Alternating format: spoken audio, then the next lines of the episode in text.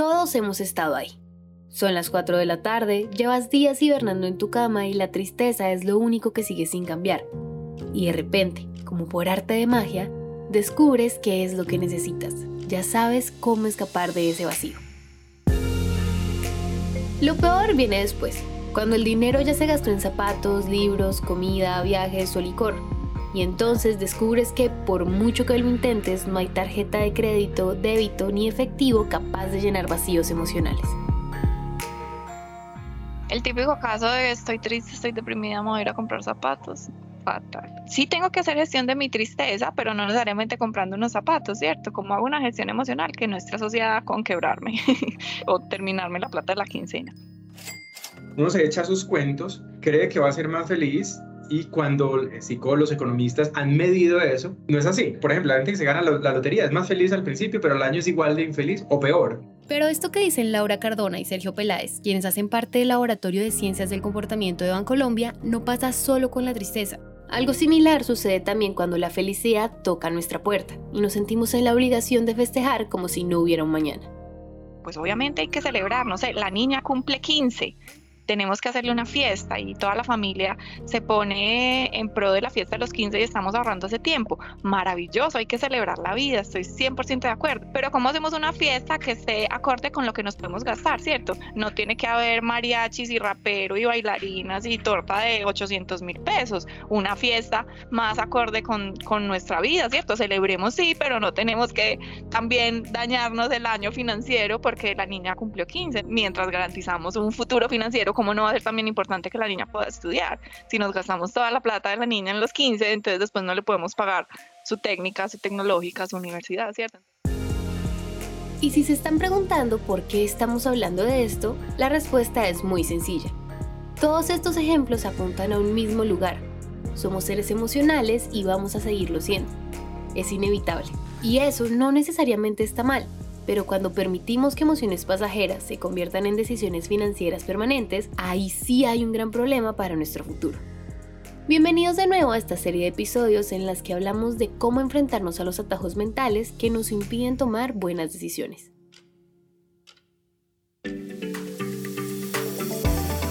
Esto es Economía de a pie, un podcast de Bancolombia. Los dos episodios anteriores hablamos sobre por qué existen esos atajos que en realidad se llaman sesgos y cómo afrontar las decisiones que nos parecen demasiado difíciles de tomar. Y en este tercer y último episodio de la serie vamos a hablar sobre cómo evitar que las decisiones emocionales del hoy se conviertan en los dolores financieros del mañana, aunque nunca vamos a poder dejar de sentir si estamos en la capacidad de preguntarnos qué emoción guía esta decisión.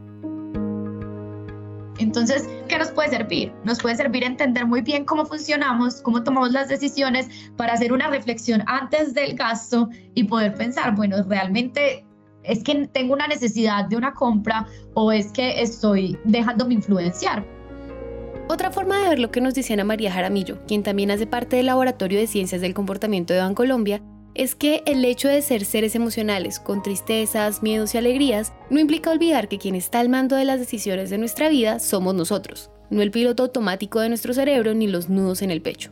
Entonces, como todo empieza con el entendimiento, hoy les traemos una serie de consejos para hacernos más fácil la vida. Y sin más preámbulo, arranquemos. Primero, visualizar es triunfar. A todos nos ha pasado. Calculamos, proyectamos, planeamos y volvemos a calcular.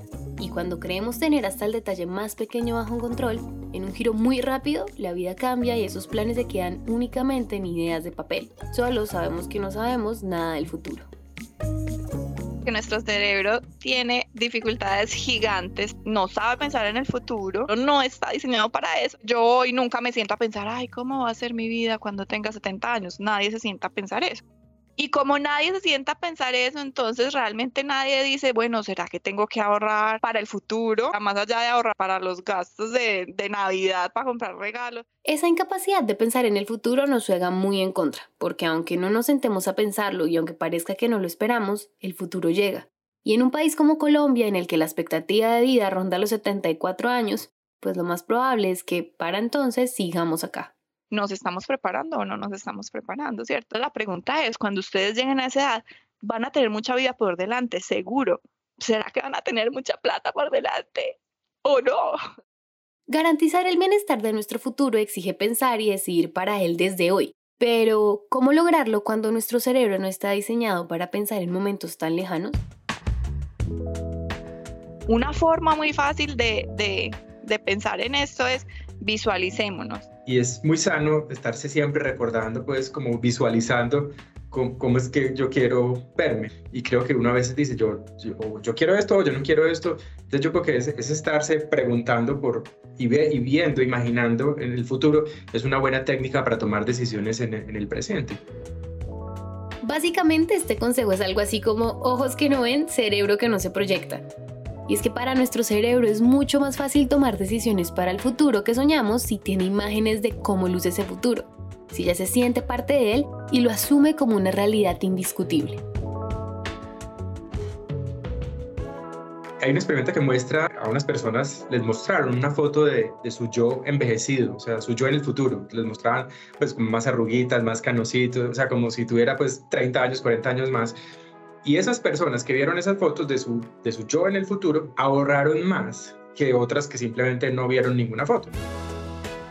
Esto puede ser tan sencillo como quieras. El consejo es, proyectate y asume tu experiencia en el futuro. Y los pormenores de cómo lograrlo pueden ir desde photoshopearnos para ver nuestros posibles rostros envejecidos en el futuro, hasta el clásico corcho con mapas de nuestros sueños.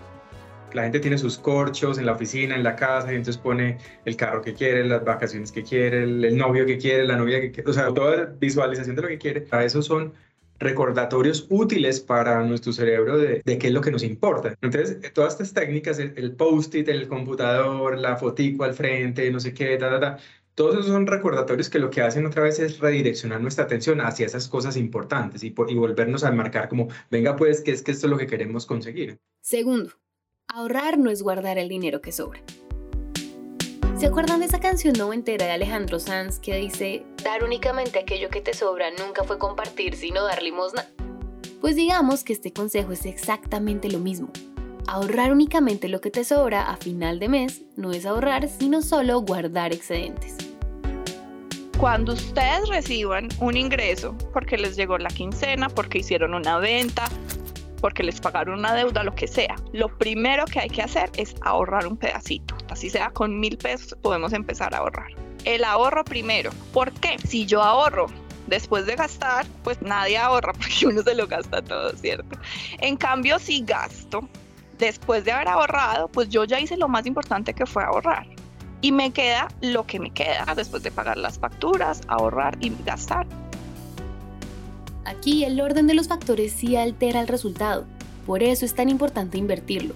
Primero ahorramos y con lo que nos sobra de ese ahorro gastamos el resto del mes, no al revés. Y es que si primero gastamos y luego ahorramos, bueno, la verdad es que ya todos sabemos que eso no funciona. Tercero, pregunta y vencerás. Vamos al escenario de las promociones y a ese clásico ¿cómo me voy a perder de esta ganga?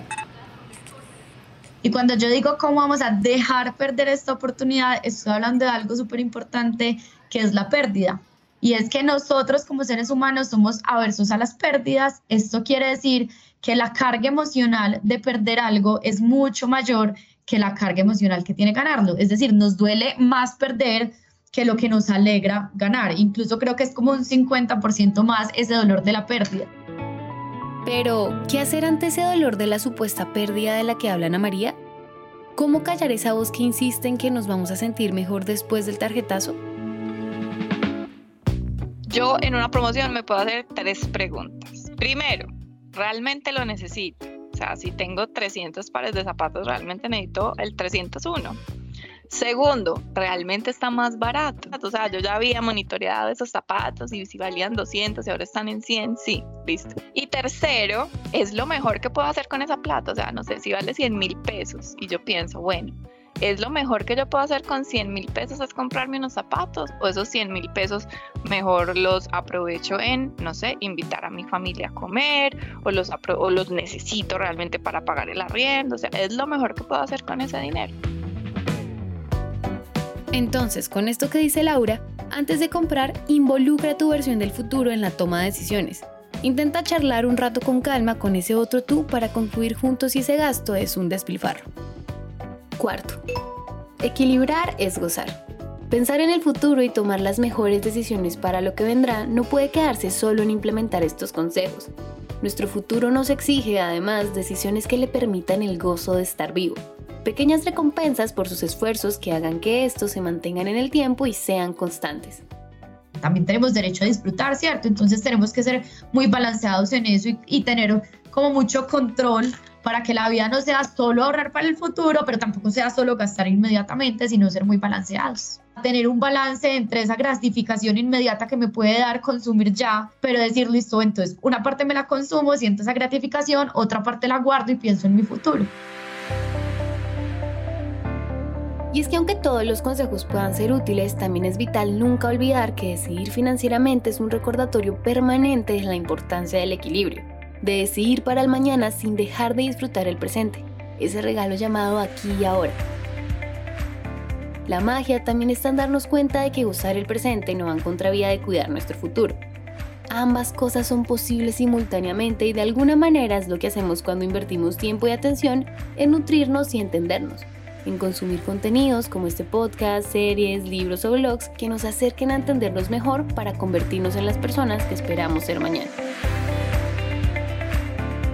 Este episodio fue escrito y producido por Laura Marín, editado por Araceli López y musicalizado por Santiago Bernal y Juan Diego Bernal, y narrado por mí, Valentina Barbosa. Si quieres aprender más sobre estos atajos mentales, te invitamos a escuchar el episodio 27 y 28. Activa la notificación para que no te lo pierdas. Gracias por escuchar.